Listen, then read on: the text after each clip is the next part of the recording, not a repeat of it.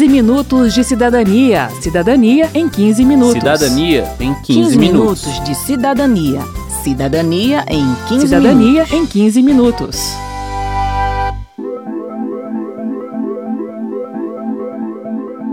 É mesmo incrível como no tempo de vida de uma pessoa de 40 ou 50 anos, saímos do telefone fixo para um smartphone que faz ligação de vídeo para qualquer lugar do mundo e que pode ser acessado por um relógio de pulso. Verdade, a inteligência artificial é coisa do presente e não do futuro. Está em tantos lugares que fica difícil imaginar como vivíamos sem ela. Mas vivíamos, né? É bom não perder isso de vista, porque ao fornecer nossas informações na internet para usar esses serviços, a gente acaba permitindo que sistemas de inteligência artificial mal intencionados provoquem prejuízos individuais e coletivos. E é sobre isso que vamos falar hoje na segunda edição do 15 Minutos de Cidadania sobre Inteligência Artificial. Eu sou Márcio Aquilissardi. E eu sou Verônica Lima. Sensação, sensação, sensação mágica.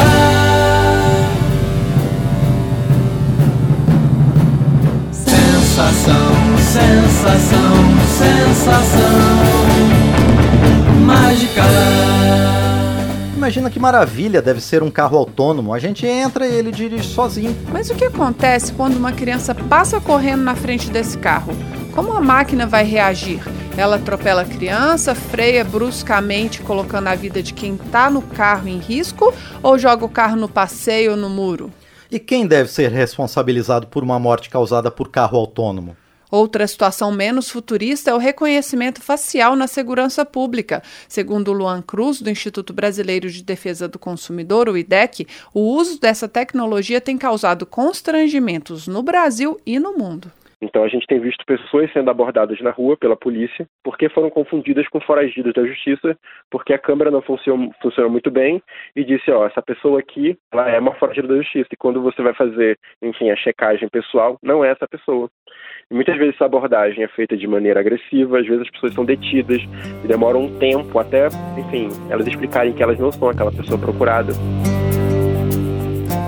Os exemplos até aqui são de erros e acidentes com as máquinas que geram problemas para as pessoas. A coisa fica ainda mais preocupante quando a gente percebe o mal que pode ser feito de propósito com o uso da inteligência artificial. Sabe aquela história de pesquisar na internet preço de geladeira e a partir dali aparecerem anúncios de eletrodomésticos em todas as suas redes sociais? Não dá, né? Isso é a inteligência artificial usando os nossos dados, ou seja, aqueles que a gente mesmo oferece para nos influenciar.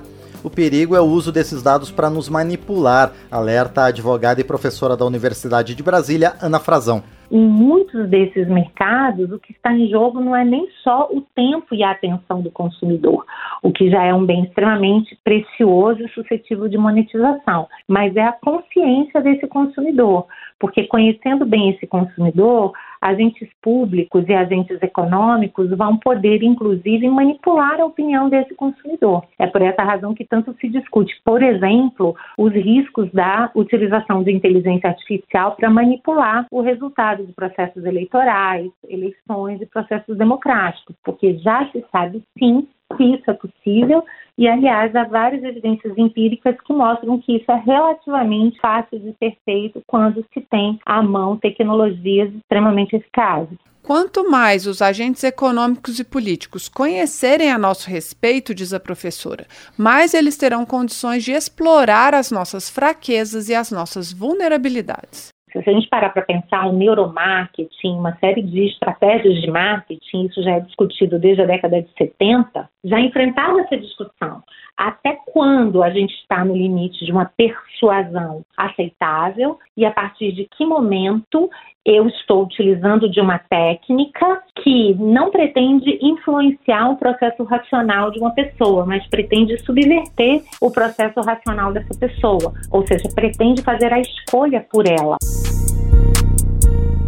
No caso extremo, completa Ana Frazão, estamos falando de técnicas subliminares que trabalham o subconsciente das pessoas para induzi-las a se comportar de forma prejudicial ou perigosa para sua própria saúde ou segurança. Os desafios do Discord da baleia azul são alguns exemplos do que a gente já viu acontecer com jovens na internet. Mas há exemplos mais sutis. O Luan Cruz do IDEC conta que o órgão contestou na justiça a instalação de câmera de reconhecimento facial acima de anúncios publicitários em uma linha do metrô de São Paulo. E qual era o dado sensível coletado com essa estratégia? As emoções das pessoas diante da propaganda. Os prejuízos que o mau uso da tecnologia podem causar são tão grandes e profundos que, em 2021, a então alta comissária das Nações Unidas para os Direitos Humanos, Michelle Bachelet, pediu a suspensão da venda e do uso da inteligência artificial até que políticas de proteção entrassem em vigor. O motivo seria o sério risco aos direitos humanos. Recentemente, uma carta com teor similar pediu uma pausa de seis meses no desenvolvimento de sistemas avançados de inteligência artificial.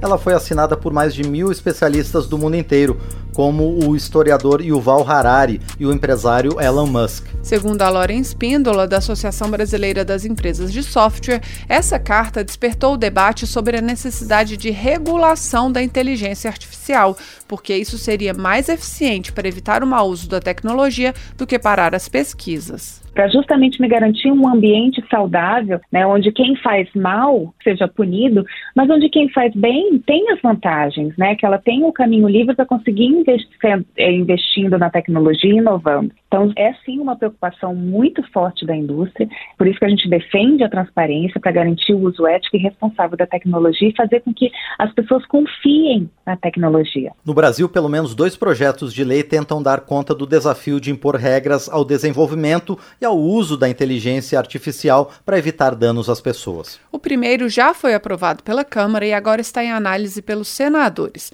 Segundo a relatora na Câmara, a deputada Luísa Canziani, do PSD do Paraná, alguns princípios norteiam um debate, como a transparência. Então, que a gente saiba quais foram os caminhos adotados para aquela decisão da máquina e uma série de outros princípios que estão elencados para a gente garantir que nós, enquanto cidadãos, a gente tem os nossos direitos resguardados, que os algoritmos tomem decisões que sejam decisões sensatas e benéficas, é claro. É, e aí a importância dessa regulamentação, para que saibamos quais foram os caminhos, quais foram os códigos de programação utilizados para tal finalidade. Outro projeto foi desenvolvido por um grupo de juristas e entregue ao Senado Federal no fim de 2022. A advogada e professora Ana Frazão, que fez parte dessa comissão, explica que a proposta tem dois eixos: garantia dos direitos das pessoas afetadas por sistemas de inteligência e regulação por riscos. A ideia de regulação por riscos é impor limitações proporcionais aos riscos que a inteligência artificial apresenta. A professora Ana Frazão explica. Se o risco for inaceitável, você não pode, como agente econômico, ou como desenvolvedor, como pesquisador, nem mesmo disponibilizar esse serviço ou produto para o mercado. Se o risco é alto, você pode até fazer isso, mas a partir de uma série de cuidados, inclusive preventivos, para se assegurar de que, de fato, você está preservando e cumprindo todos os direitos daqueles afetados pelo sistema de inteligência artificial. E somente naqueles casos em que não há esse alto risco, aí se teria um regime mais maleável, a fim de possibilitar o um maior dinamismo nessas disponibilizações. E o que foi considerado de alto risco pelo projeto? A Ana Frazão cita dois exemplos. O primeiro é o uso da inteligência artificial para manipular consciências, como a gente explicou mais cedo. O segundo seria o uso da inteligência artificial pelo governo para avaliar, classificar ou ranquear pessoas com base no seu comportamento social ou em traços de personalidade, limitando o acesso a bens e serviços públicos com base nessa nota. A professora Ana Frazão comenta. É algo que já existe, por exemplo, na China, que se chama de social score, em que os cidadãos eles, eles passam por um julgamento amplo em que diversos fatores são envolvidos, eles recebem uma nota e a partir dessa nota eles terão acesso ou não a determinados serviços públicos e determinadas oportunidades. Então, esse é um risco considerado excessivo que não poderia ser assumido em nenhuma hipótese. Você pode até me perguntar. Qual o mal nisso? Isso não estimularia a formação de cidadãos mais conscientes, com melhores comportamentos? A jornalista Beth Veloso, apresentadora do programa Papo de Futuro aqui da Rádio Câmara, argumenta que a internet já adota vários métodos de ranqueamento, como o like das redes sociais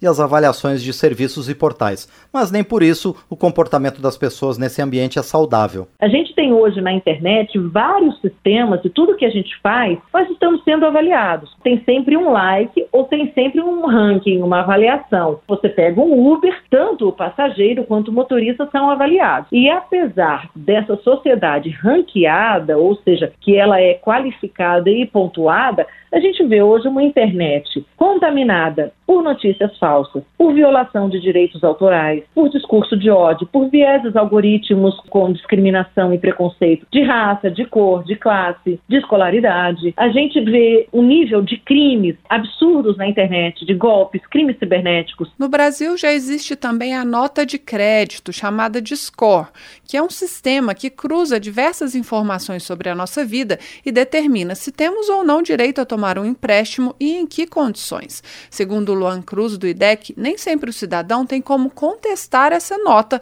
ou saber como se chegou a ela o CEP interfere no seu score de crédito, a sua família interfere no seu score de crédito. Existem empresas que querem utilizar os seus posts de redes sociais para também, enfim, interferir no seu score de crédito. Então, muitas vezes, quando ocorre uma falha nesse serviço, e o que já acontece no Código de Defesa do Consumidor, é que é obrigação do prestador de serviço, enfim, é ser responsável por uma má prestação de serviço, e não que o consumidor, cidadão, precise provar que aconteceu um erro naquele sistema. A regulação portanto, deve ser capaz de evitar abusos e erros em sistemas como esse, que interferem diretamente na vida das pessoas. A Associação Brasileira das Empresas de Software é a favor da regulação por risco, mas na visão da Lauren Spíndola, ela precisa ser mais bem definida. Não adianta falar que os sistemas de inteligência artificial usados no setor da saúde serão considerados de alto risco, porque não é assim. Se eu pegar um consultório médico, ele usa a inteligência artificial desde a automação de planilha para controlar paciente até apoio no diagnóstico de um câncer que vai ter a decisão final de um médico. É muito amplo o uso, por isso que quanto mais detalhe a gente tiver, melhor e mais segurança a gente vai trazer para quem desenvolve, para quem aplica e para quem usa. Segundo a professora Ana Frazão, a proposta do grupo de juristas é de que exista um órgão para definir e atualizar esses parâmetros sempre que necessário, mesmo porque uma atividade que hoje é considerada de alto risco pode ser vista como de baixo risco amanhã. Os desenvolvedores também consideram excessiva a responsabilidade imposta a eles pelo projeto, que desconsidera outros agentes que atuam no setor de inteligência artificial. A lei, como está proposta pela Comissão de Juristas, ela traz a questão de responsabilidade civil onde a empresa, né, o desenvolvedor e o aplicador é responsável pelo dano que o usuário possa vir a que seja causado ou que ele ache que foi causado. Isso gera uma insegurança jurídica absurda e não só isso, isso vai aumentar a judicialização no Brasil e vai aumentar o, o, o valor, o custo da tecnologia, porque as empresas vão ter que se resguardar contra judicializações, contra pagamento de multas, contra pagamento de, de dano. Bem, como deu para perceber, não é tema de fácil solução, mas o mundo todo está no debate e o Parlamento Europeu está bem avançado, com uma abordagem baseada no risco e em obrigações, tanto para fornecedores quanto para quem usa sistemas de inteligência artificial. Sistemas de classificação das pessoas com base no seu comportamento social ou nas características pessoais deverão ser proibidos. Mas enquanto as regras não são definidas, podemos ficar mais atentos às informações que a gente coloca na internet. Afinal, a gente entrega de graça um produto que vale ouro. Termina aqui o 15 Minutos de Cidadania, que teve produção de Cristiane Baker e de Lucélia Cristina, reportagem e texto de Verônica Lima, trabalhos técnicos de Marinho Magalhães, edição de Márcio Aquilissardi e apresentação de Verônica Lima e de Márcio Aquilissardi. Se você tem alguma dúvida, mande pra gente. O e-mail é rádio.câmara.leg.br e o WhatsApp é 61 999 789080. O 15 Minutos de Cidadania é produzido pela Rádio Câmara e transmitido pelas rádios parceiras em todo o Brasil, como a Rádio Web Portal de Lauro, de Lauro de Freitas, Bahia. Você pode conferir todas as edições do programa no site radio.câmara.leg.br e no seu agregador de podcast preferido. Uma boa semana e até o próximo programa. 15 minutos de cidadania. Cidadania em 15 minutos. Cidadania em 15, 15 minutos. minutos de cidadania. Cidadania em 15 Cidadania minutos. em 15 minutos.